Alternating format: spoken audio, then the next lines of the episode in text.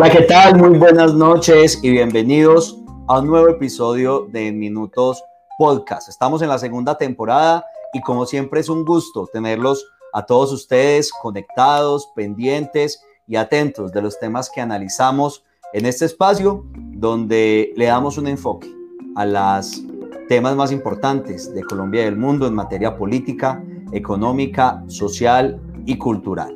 Ya arrancamos la segunda temporada y para nosotros pues es muy importante también invitarlos a que revisen en Spotify nuestra primera temporada donde analizamos muchos temas, eh, tuvimos invitados, muchas voces y muchos expertos dando una mirada a profundidad de la actualidad, eh, la realidad de Colombia y el mundo. Quiero darle la bienvenida nuevamente a mi coequipero Julián Bernal Ospina, quien nos acompaña como siempre en este espacio de Minutos Podcast. Hola Juan, hola a todos y todas, ¿cómo están? Les mando un abrazo muy grande, feliz de estar aquí en esta segunda temporada conversando todos estos temas que nos ocupan y bueno, eh, veamos qué, nos, qué tenemos como sorpresa hoy. Bueno, muy bien, eh, y bueno, como Julián le estaba mencionando, por estos días nos dio por hacer una encuesta en Instagram un poco para consultarle a nuestra audiencia cuáles eran esos temas que les interesaban, que les llamaba la atención y pues de tantos temas que se ha hablado, yo creo que eh, no sé si plantearlo como un neologismo, pero en el país por estos días eh, se habló y yo creo que se va a seguir hablando de algo que se denominó la primera línea. Y la primera línea fue ese grupo principalmente conformado por ciudadanos jóvenes quienes pues salieron a la calle y se manifestaron en el marco de toda la protesta y de toda la movilización que vivió Colombia en los meses de abril, de mayo y de junio. Así que pues ese es el tema de nuestro episodio de, así, de hoy. Así que los invitamos a estar muy atentos y muy conectados. Y yo no quiero extenderme más, sin más preámbulo, quiero darle la bienvenida a un joven manizaleño. Él es estudiante de Sociología de la Universidad de Caldas y pues ha sido muy activo en redes sociales porque pues además de movilizarse, él transmite su inconformismo y su visión de país y de sociedad a través de la música, pero también a través de sus letras y de su pensamiento. Quiero entonces darle la bienvenida al episodio de Minutos de hoy a Braikush. Braikush, buenas noches, ¿cómo estás? Muy buenas noches, Juan, Juan, Camilo, Julián, muy buenas noches, ¿cómo están? Muchas gracias por invitarme primeramente y, y, pues nada, con toda la actitud acá, para lo que me quieran responder, para lo que me quieran preguntar, para responderles con la mejor actitud y con lo que pueda, obviamente. Estamos bien y más felices de verte. Muchas gracias, lo mismo. Muy bien, este es un espacio para conversar y justamente para profundizar sobre los temas pues, más importantes que ocurren en nuestro país y que más que los jóvenes, los jóvenes en Colombia, eh, nada más leíamos hace poco que van a ser 4 millones de colombianos jóvenes, los que en su momento llamaron los primivotantes, que pues, van a participar de las elecciones que se van a desarrollar en el año 2022, ya sea a Congreso, ya sea a la presidencia de la República. Y hoy queremos darle también la, la voz en, en, Minutos Podcast a los jóvenes. Así que quiero darle nuevamente la bienvenida a Bright Kush y quiero arrancar con lo siguiente porque pues muchos se han hablado en medios de comunicación, medios tradicionales que de cierta forma dan una visión política del asunto, los medios alternativos han profundizado un poco más por esa realidad y queremos arrancar por lo siguiente, Braikus. ¿Quién es la primera línea y quiénes participan de ese espacio? Eh, bueno, la primera línea se compone básicamente de jóvenes, estudiantes, eh, pueblo que está inconforme eh, ¿Por qué inconforme? Por la, por la desigualdad, por la negligencia del Estado, por el abandono del Estado. Y, es básicamente jóvenes de barrios, de comunas, estudiantes de colegio, de universidad, distintos grupos sociales, colectivos, gente que se une porque la primera línea se conforma por el pueblo y se, se une para atacar, para atacar un, un, como por decirlo así, un enemigo común y es el, el, el, gobierno y su abandono y su negligencia y despotismo. Perfecto. Brian, yo también quería preguntarle acerca de cuándo nace o cómo nace, es decir, la primera línea es producto de toda la movilización y de todas las protestas que vivió Colombia en el año 2021, que de cierta forma son la continuidad de un proceso de movilización que vivió el país en el año 2019, o cuándo nace realmente la primera línea. De pronto ustedes qué claridad tienen sobre eso. Pues la primera, eh, en sí el movimiento, el movimiento fino, el movimiento de estudiantes se, se conforma desde duro, duro desde el 21 de noviembre del 2019, como lo dijo anteriormente. Eh, eh, durante el 2020 empezaron las, protestas, empezaron las protestas en Chile, que fue, que fue como uno de los estallidos y, y, Colombia acá decía, no, estamos dormidos, estamos dormidos. Y ahí fue la primera vez donde, donde yo vi que se instauró una primera línea de verdad, modelo que empezó, que empezó, a seguir, que empezó a seguir Colombia en el año 2021 cuando estallaron finalmente las protestas desde el 28 de abril.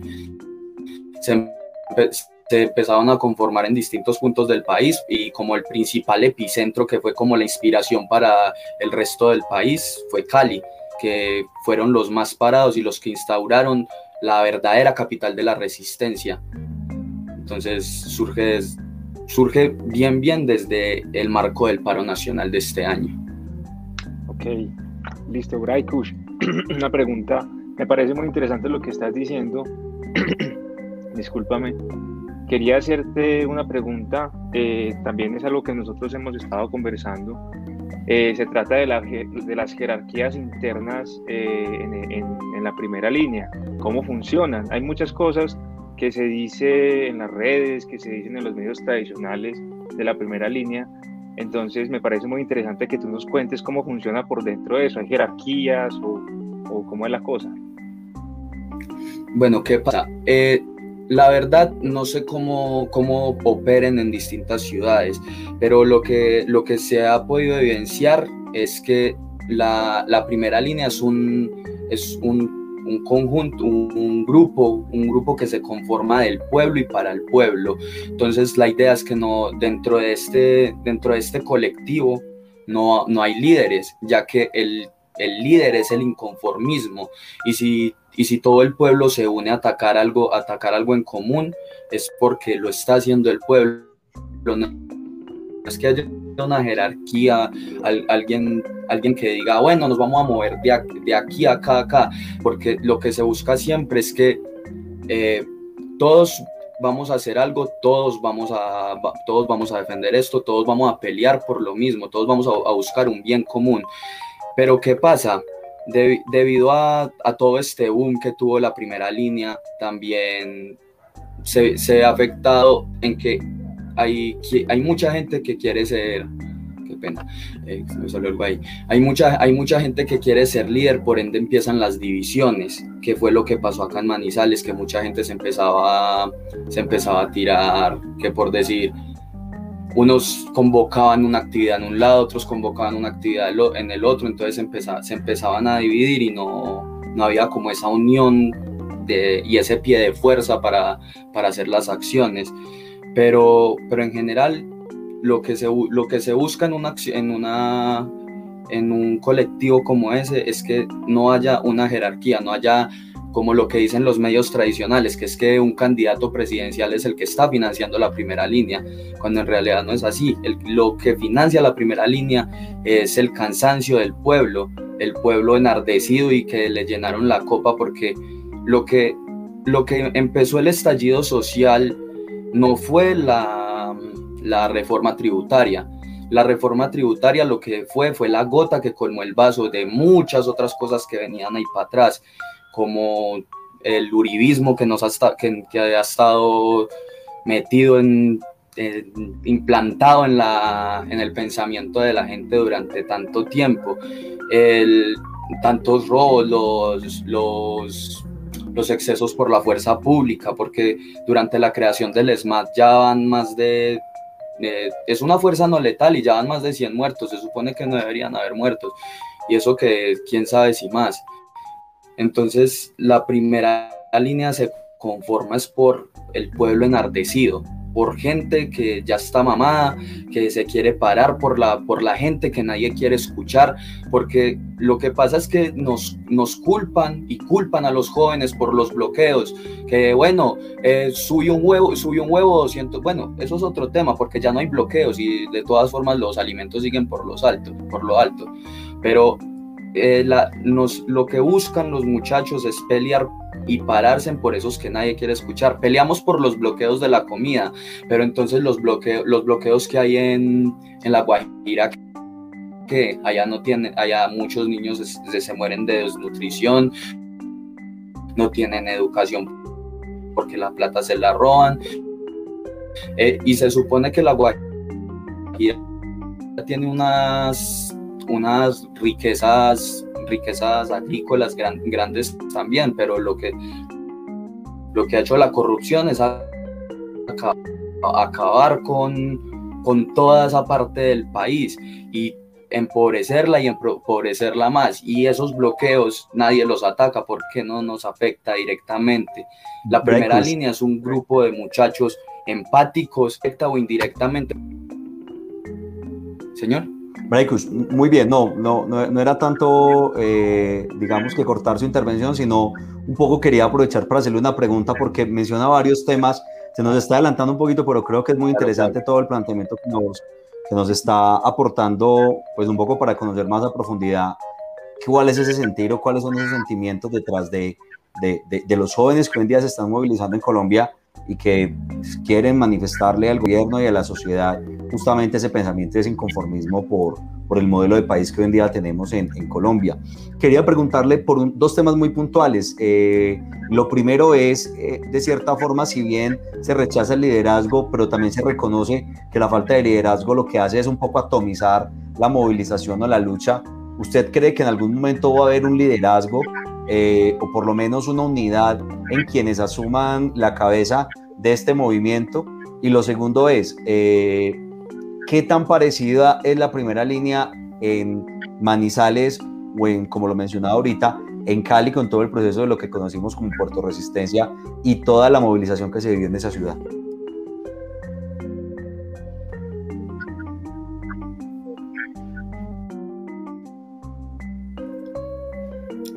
Bueno, no. Eh, en cuanto a si, si yo pienso que en, algún momento tiene que haber alguien que tome el liderazgo, eh, sí y no.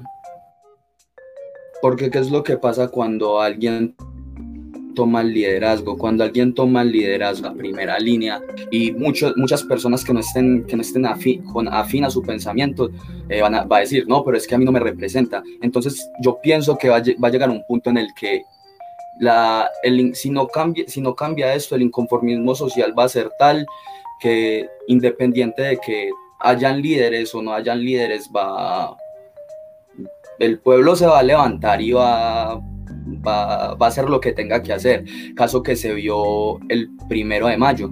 El primero de mayo, tipo 7, 8 de la noche, esta ciudad era incontrolable. Esta ciudad no había líderes, todo el mundo trataba, era, estábamos en la manifestación y todo el mundo trataba de calmar un poco las aguas de, bueno muchachos, ya, ya vamos a marchar pacíficamente, pero en ese momento el la rabia, el inconformismo, la ira era tanta que el pueblo simplemente quería seguir y independiente de lo que pasara, querían era desahogarse de todo lo que estaba pasando. Entonces yo pienso que va a llegar un punto en el que o bien va a llegar, va a llegar alguien que de verdad mande el, mande el movimiento social de una manera que se gane el apoyo de todos, tal como lo hizo quizás un Jorge Eliezer Gaitán o, o que mueva masas de una manera muy grande o que el mismo pueblo se autorregule. Y ya pasando a la segunda pregunta de, de que, cuál es la diferencia del movimiento social de Manizales a Cali, es uno que se es una diferencia que, se, que, se, que nos han comentado los mismos caleños en varias asambleas que hemos hecho. Y es que Cali, primero que todo, la, la, diferencia que nosotros tenemos es el contexto. Porque, por ejemplo, eh, Siloé es, es, una, es un barrio que parece, una, parece Manizales.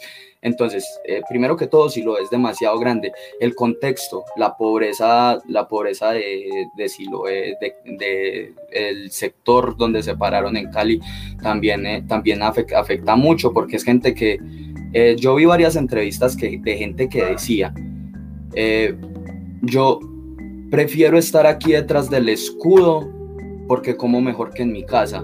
Entonces, llegar, llegar a un punto en el que, en el que uno prefiere estar chupando gas, arriesgando su vida, arriesgando su integridad física porque come mejor que en su casa. Entonces eso es, eso es un contexto, eso es algo que por decir acá en Manizales los jóvenes, yo personalmente, yo tengo gracias a la vida, tengo mis tres comidas al día, yo, ustedes me imagino que también, no, no sabemos la, la, historia de los demás, que también, que también debe haber gente, pero no al nivel de lo que, de lo que hay en Cali. Y por este, por este mismo, como decirlo así, por este mismo conformismo, eh, nosotros, eso nos hace también muy desunidos, porque como no, no sentimos directamente lo que nos está pasando, eh, lo que está pasando, no sentimos directamente lo que, lo que está pasando y no nos afecta, no nos preocupamos mucho. Por ejemplo, los eh, varios caleños nos decían, algo que funcionó mucho para sacar a la gente eh, durante la movilización, las ollas, las ollas comunitarias, y que las ollas comunitarias eran lo que movía y movía y movía gente. Por, por eso mismo, porque por el contexto en el que estaban y la unión que tenían, porque todos, todos decían, bueno, eh, esta gente dicen que, dicen que nos ayudan, pero nunca, nunca los hemos visto. Y acá está el pueblo que quieren un cambio, nos están ofreciendo comida, listo, hay que hacer algo por el pueblo y se veía un poco más la unión en ese sentido. Acá lo que nos, lo que nos afectó fue eso, la desunión y, y la desorganización porque si hubiéramos sido un poco más unidos, incluso ahí entre todo el pueblo, varias veces que nos reunimos a hacer asambleas y que todos queríamos opinar, salieron ideas muy buenas, en la que yo fui el líder por cinco minutos, otro fue el líder por cinco minutos, otro fue el líder por cinco minutos, y entre todos nos repartíamos el liderazgo para tratar de sacar una idea común, y no un grupo ah, por acá sacando algo, otro grupo por acá sacando algo. Ok, Brian, nosotros hemos visto también que eh, pues todo el movimiento tuvo mucha fuerza desde abril, cuando comenzó en mayo, eh, en algunos días siguientes, pero ah, pues hemos visto también que ha habido como un relajamiento, ¿cierto? En, ese apoyo o relajamiento en lo que está, estado pasando. Dinos por qué, por qué piensas que, que, que, esto está sucediendo, porque ya no, pues no vemos esa fuerza de antes, del inicio. Bueno, eh, bueno, eh, yo lo que pienso, lo que yo pienso, es que en un momento, en un momento eh, se, se, colmó el vaso, todo, todo estalló, la gente, la gente apoyó demasiado, pero ya llegó, ya llegó un punto en el que el paro también se volvió insostenible, porque había muchos que tenían que trabajar, habíamos muchos que teníamos que trabajar y estudiar. Entonces, eh, unos apoyábamos en lo que en lo que más se podía, pero no podíamos estar ahí ahí como como más es, como más estuvimos, como se estuvo al principio. Y no es que la indignación haya bajado, solo que como no, no se vieron como las garantías suficientes, eh, se empezó a perder fuerza, aunque todavía hay movilización y se podría decir que aún estamos en paro, pero no, no está tan fuerte como lo estuvo en su momento. Pero yo pienso que esto, sí señor. Sí, no, termina que quiero hacerte la pregunta. Sí, hágale, que yo pienso que esto vuelve a eh, el paro en sí, la indignación no se ha acabado porque hay muchas cosas que todavía se tienen que cambiar. Además ya vienen las elecciones 2022 y pues vamos a ver qué pasa durante las elecciones y después, pero cuando entremos eh, todos los estudiantes a presencialidad, puede que esto se, se vuelva a organizar, porque la misma contingencia ha disminuido la movilización. Eso, eso quiere decir, eso quiere decir, Kush, que, que digamos que el movimiento propiamente, que me imagino que hoy en día eh, pues tiene todavía unas conexiones y tiene todavía unos contactos y unas comunicaciones, me imagino que deben de haber, digamos que, grupos de comunicación y de coordinación interna. Sí, se está tratando. Sí, bueno, lo que pasa es que le interesa un poco, pero creo que... Perfecto. la, pregunta, la pregunta puntualmente es, eh, ¿se cree entonces que en lo que resta del año se pueden presentar nuevas movilizaciones y ustedes proyectan que puedan tener igual incidencia o igual magnitud a lo que fueron las movilizaciones de finales de abril y de principios de mayo? Mm, yo pienso que sí, yo pienso que, que va, va, a llegar, va a llegar un punto en el que todo tiene que... Porque es que en realidad todos los días pasa algo. los 70 mil que los 70 mil millones de pesos que se perdieron eh, que se perdió con las TIC eh, todos los días pasa algo entonces la, la indignación sigue ahí pero en, en, este año, en lo que queda, no creo que sean movilizaciones tan, tan masivas como lo fue desde el 28 de abril, pero, pero de que van a seguir habiendo movilizaciones de inconformismo, sí, porque de hecho creo que para el, para el sábado, para el sábado hay una actividad, hay una actividad de, que convocó el Comité Nacional, el Comité, Comité Popular de Paro. Ok, yo también quería preguntar sobre eso, Braikush, y es si bien ustedes no reconocen propiamente un liderazgo al interior de este movimiento, eh, sí se persiguen objetivos concretos y si es así, la respuesta es afirmativa, nos gustaría saber qué objetivos concretos, puntuales, eh, digamos que alcanzables, persigue propiamente el movimiento eh, y toda esta, llamémosla, movilización popular o social que se ha generado en Colombia. ¿Qué persigue? ¿Qué objetivos hay ahí? Bueno, pues como, como decía anteriormente, lo que buscamos es igualdad, eh, o no, igualdad, no, equidad, que porque yo, yo personalmente no me, no me considero comunista, aunque, diga, aunque digan que, que, tan, que todos los que salimos a marchar, que somos socialistas, que queremos todo regalado, que no, no, porque no queremos nada regalado, porque ¿qué es lo que pasa?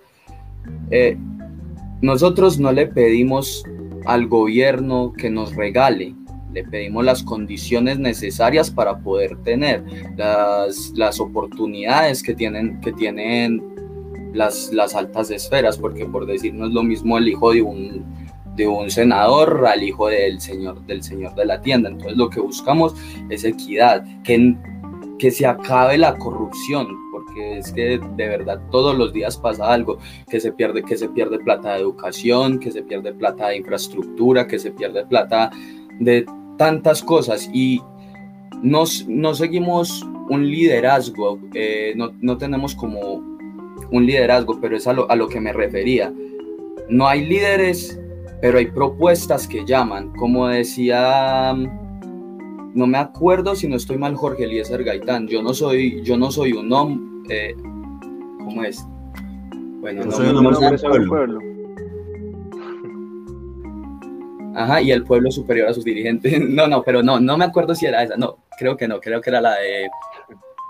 Uno no, uno no debe seguir, no debe seguir un hombre, uno debe seguir ideas. Y, y las ideas, las, y si las ideas que propone Camilo son afines a mis, a mis ideales, pues vamos a apoyarlo. ¿Qué pasó con el, con el Comité Nacional de Paro en su momento, cuando dijeron, bueno, ya vamos a levantar bloqueos. Eh, no, en, el, en ese momento se, se, apoyó porque era el Comité Nacional de Paro, era el que más seguidores tenía, el, que, el, el, colectivo que, más, que decía, vamos a hacer esto y todo el mundo salía. En el momento en el que levantaron el paro hubo mucho inconformismo, en el eh, que ellos levantaron el paro hubo mucho inconformismo porque lo levantaron sin garantías y básicamente tiraron, eh, tiraron todo el trabajo que se había hecho a la basura, porque de las garantías que ofrecieron nunca, nunca se, se cumplió, se cumplió nada.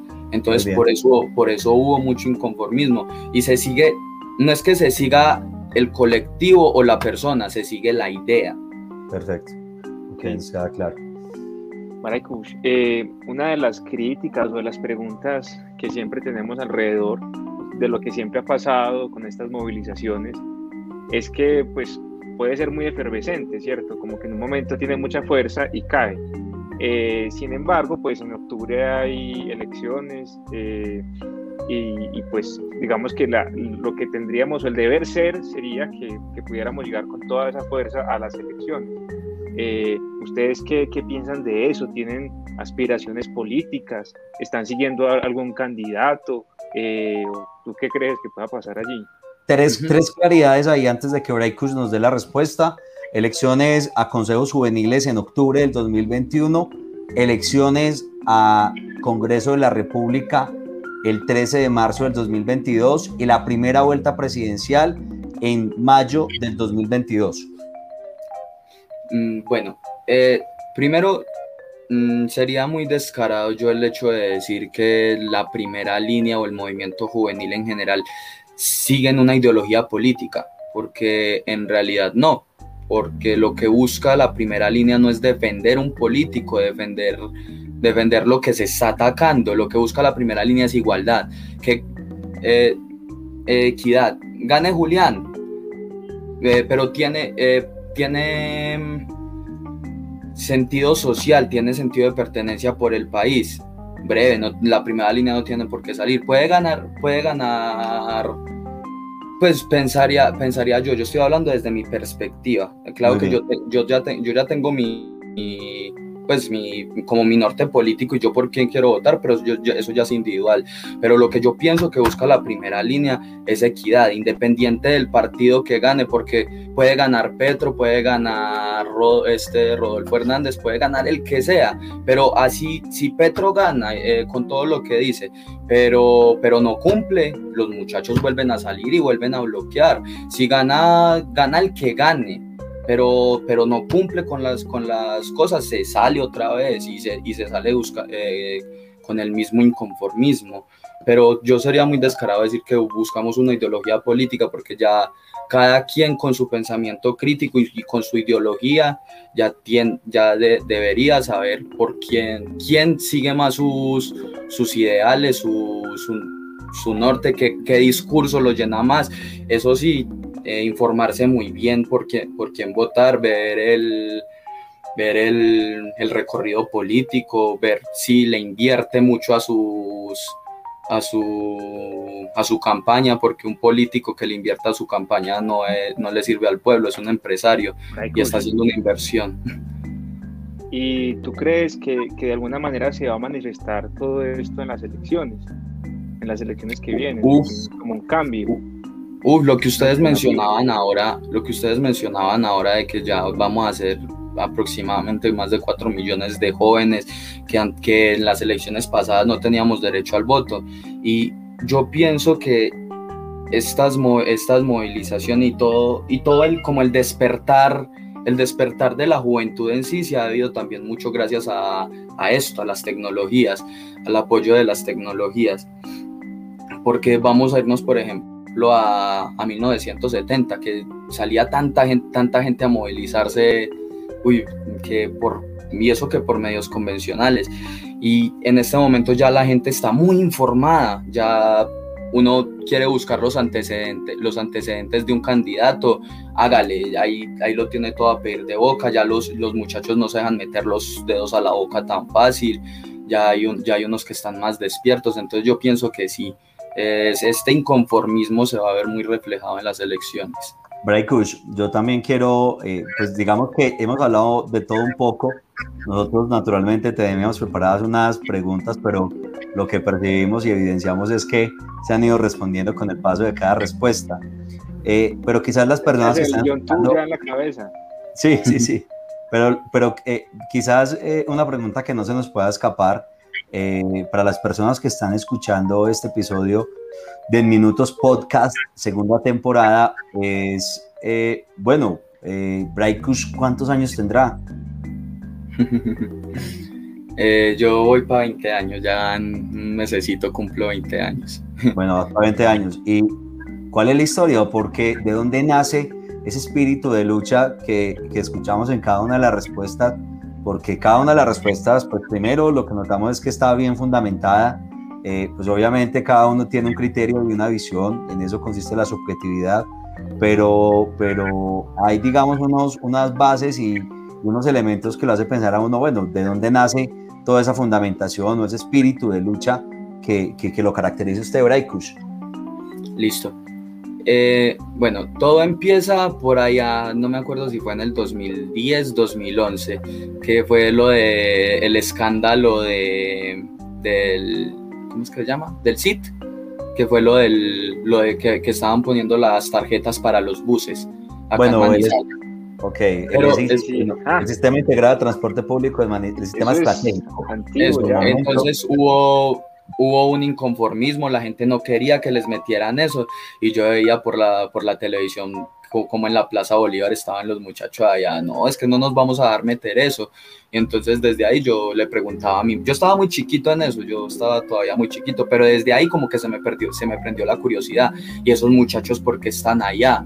Porque están con un humo blanco peleando contra la policía. Entonces ya mi mamá, yo le dije a mi mamá, mamá, ¿qué está pasando ahí? Entonces ella ya me empezó a explicar, no, es que, es que lo que pasa es que están haciendo una... Mi mamá también me inculcó un poco lo de revolucionario. Entonces ella ya me empezó, ya me empezó a explicar un poco más toda la vuelta. Y bueno, eso se quedó así como quietico. Hasta el 21 de noviembre del 2019, que que fue la, una movilización masiva, la, la, primera que fue donde empezó todo este movimiento, que fue por el paquetazo de Duque, que salí, me, me, gustó mucho el ambiente, entendí lo social y yo, uff, ¿cómo, ¿cómo es posible, cómo es esto tan hermoso de que, pues, que un presidente llegue a ser tan malo? Que logré unir a todo un pueblo, hacerle arengas, a brincar, a mostrar la alegría. Y yo, uff, uy, esto es hermoso, estar con el pueblo y apoyar al pueblo es hermoso. No sé esos putas porque pueden tirarle al pueblo tan duro. Y, y bueno, desde ahí ya como que, bueno, de ahí ya me empezó lo social. Bueno, hay que ayudar.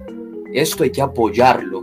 Esto tiene que coger fuerza y ya, ya el año pasado se empezó, se empezó a incrementar la ira con lo de Ordóñez, que fue cuando, cuando también eh, otras, otras movilizaciones, que fue lo de los CAIs, que las, las marchas por la 22, que bueno, sí, ahí ya me, ya me, a mí me conocen un poco en todo, este, en todo este tema del marco del paro nacional y ahí me empezaron a conocer un poco más hasta ya el 28 de este año, que, que ahí sí que estalló todo y, y ya, pues desde antes, desde el año pasado, yo tenía ganas de meterme en algo social, porque yo quedé con el pensamiento de algo tengo que hacer.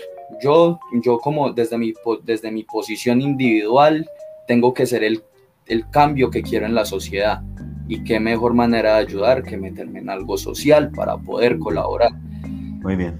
Braykush, eh, se dice que a los jóvenes en Colombia eh, les, les han robado los sueños ¿no? la corrupción, en más de 40 años de conflicto, generaciones enteras que han nacido en un país, eh, digamos que desbordado por un conflicto eh, y por múltiples situaciones, la desigualdad en Colombia, ser uno de los países más desiguales de América Latina y eso lo hemos hablado mucho en, en otros podcasts, que seguramente marca mucho el, todo ese tejido social de una sociedad y de un país como Colombia.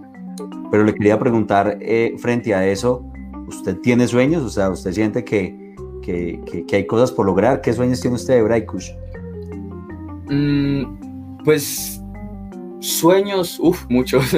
Individuales, eh, pues es que todo se enfoca yo digo que todo mi, mi, pensamiento se enfoca en ayudar, porque por decir, yo, yo quiero tener plata, yo quiero tener mucha plata y estoy trabajando en proyecticos por ahí para tratar de tener plata, pero quiero tener plata para generar empleo, para, para posterior a esto de pronto construir edificios y, y, tratar de meter gente, tratar de hacer la vida estable. Porque pues un sueño, yo digo que inalcanzable, inalcanzable no, porque imposible, lo imposible, digo yo. Eh, pero yo digo que yo, me, yo no me puedo morir sin ver este país bien, eh, por lo menos sin corrupción, porque donde este país, uf, es que donde este país invirtiera lo que tiene que invertir y no, se, y no le sacaran tajada a todo, uf, esto sería una potencia muy hijo de madre. Tenemos los recursos, tenemos toda la capacidad agrícola, tenemos, tenemos la capacidad minera, tenemos, tenemos no, es que tenemos de todo, tenemos los páramos, tenemos el agua, tenemos los cultivos, tenemos... si a nosotros nos llegaran a poner, yo digo, pues eso ya, si a nosotros nos llegaran a poner un bloqueo, nosotros, tenemos, nosotros de hambre no nos morimos, tenemos una tierra productiva la hijo de madre, pero ¿qué pasa? Por decir con Sarmiento Angulo o con, o con Uribe, ¿cómo es posible que una persona tenga una finca casi del tamaño de Bogotá? Y con, y con tierra improductiva. Quién sabe qué tendrá ahí ese amasado. Y de pronto tendrá sus cultivos de coca, tendrá un tranquilandia. Y, y, esa, y esa tierra es cosa que puede, eh, puede ser tierra para papa, para yuca, para aguacate, para plátano, para, para tantas cosas, pero, pero por la misma corrupción no se saca. Entonces yo digo que mi sueño es que en algún momento se le invierta la, que se le invierta más a la educación que a la guerra y que se deje de derramar tanta sangre porque a pesar de que la primera línea se vea como violenta eh, lo que toda la primera línea y yo, yo diría que puedo hablar eh, en eso sí con cualquiera de que la juventud colombiana y Colombia en general ya está cansada de guerra ya Colombia no quiere más guerra, ya no quiere más sangre, ya no quiere más mamás llorando, ya no quiere más, falsos positivos, ya, ya. Colombia ya ha tenido muchos, muchos, muchos años de guerra y nosotros que somos privilegiados no hemos sentido la guerra, pero la gente de los pueblos, del Caquetá, del Aro, de tantas partes donde han habido masacres, gente que en el, dos, en el, no me acuerdo si fue en el 2016 cuando se estaba firmando el Tratado de Paz, los, los que de verdad querían que se acabara la guerra eran los, que del conflicto. la guerra. Ajá. víctimas del conflicto. Los que realmente tenían la capacidad de perdonar a sus victimarios, los que realmente han vivido el conflicto en carne propia.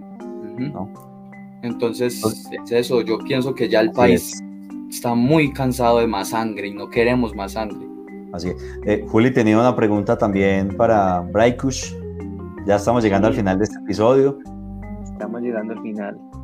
Eh, no, pues aquí feliz de oírte y ya como que me dan ganas de darte un abrazo.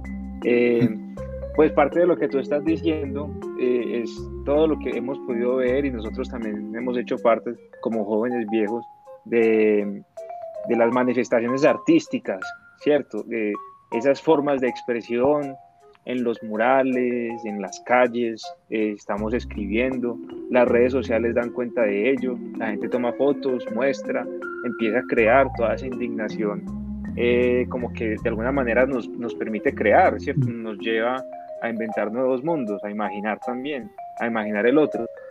Y por ahí me contó un pajarito, eh, que no te voy a decir quién, que, tú rapeas.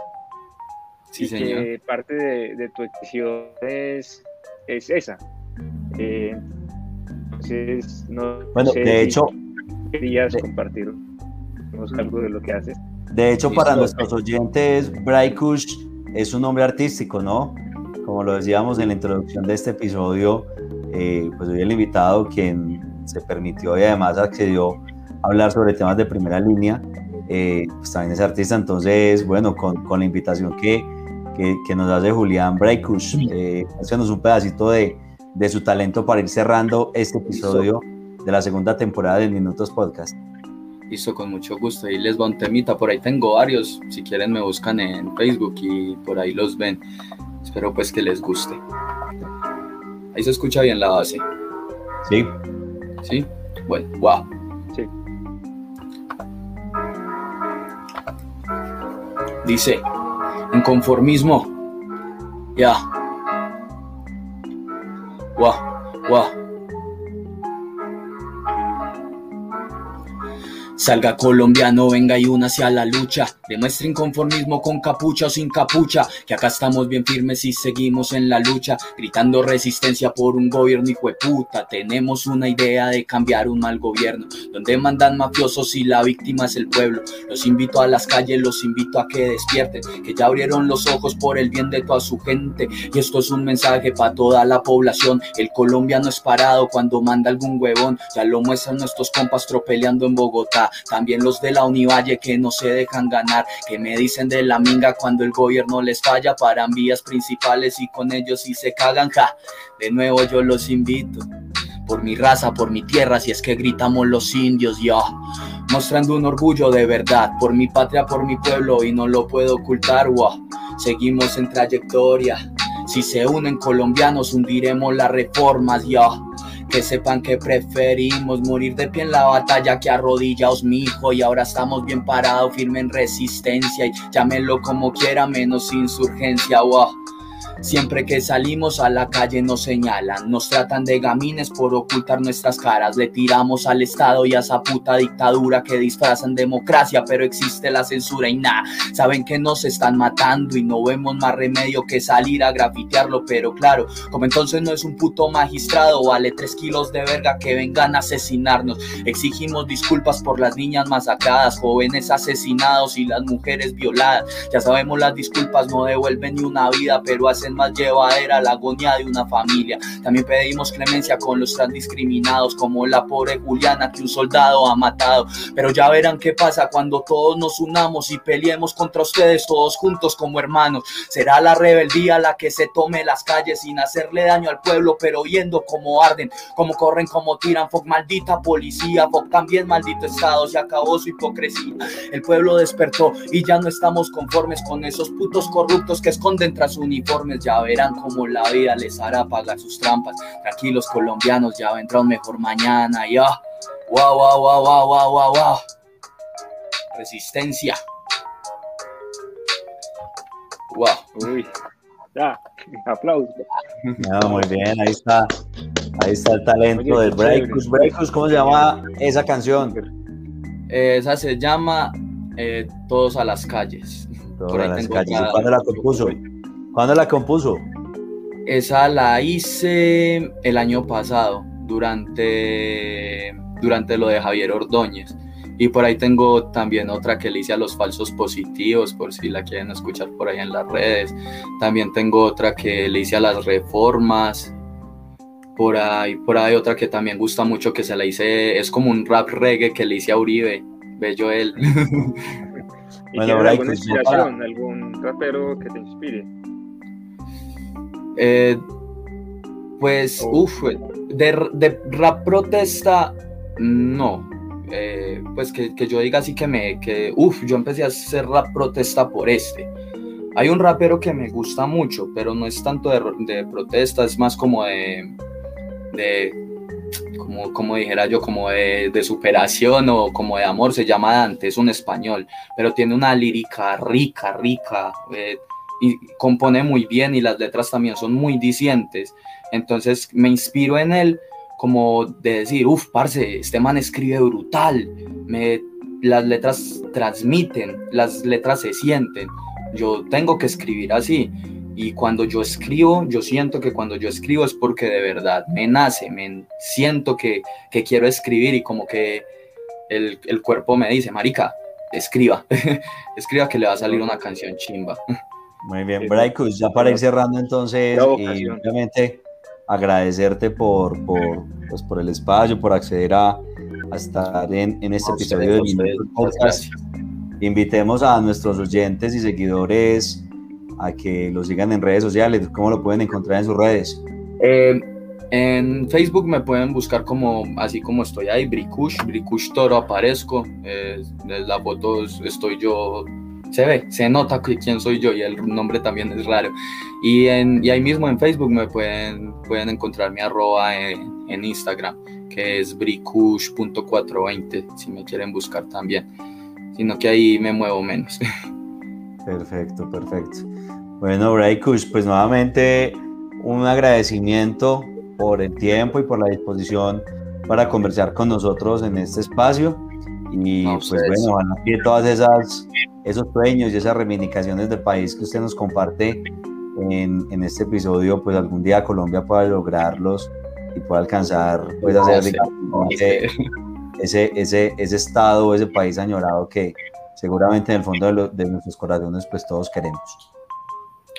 Claro, no, y a ustedes muchísimas gracias también. Ya saben que cuando me necesiten, por ahí estoy. Y pues nada, también un placer haber estado este ratico acá. Muy bueno. Bueno, así es. Hasta una próxima ocasión. Lo mismo. Mucho love. Chao, chao. Bueno, ese fue nuestro invitado en este episodio de Minutos Podcast. Juli, una última reflexión para cerrar este episodio tan interesante que tuvimos con Braikus, un joven manizaleño, él es estudiante eh, de la Universidad de Cali, es un joven que realmente pues, tiene ganas y sueños por formarse y por salir adelante y pues todas las motivaciones que nos compartió en la, en este episodio, pues lo han llevado a ser una, un actor importante en, en las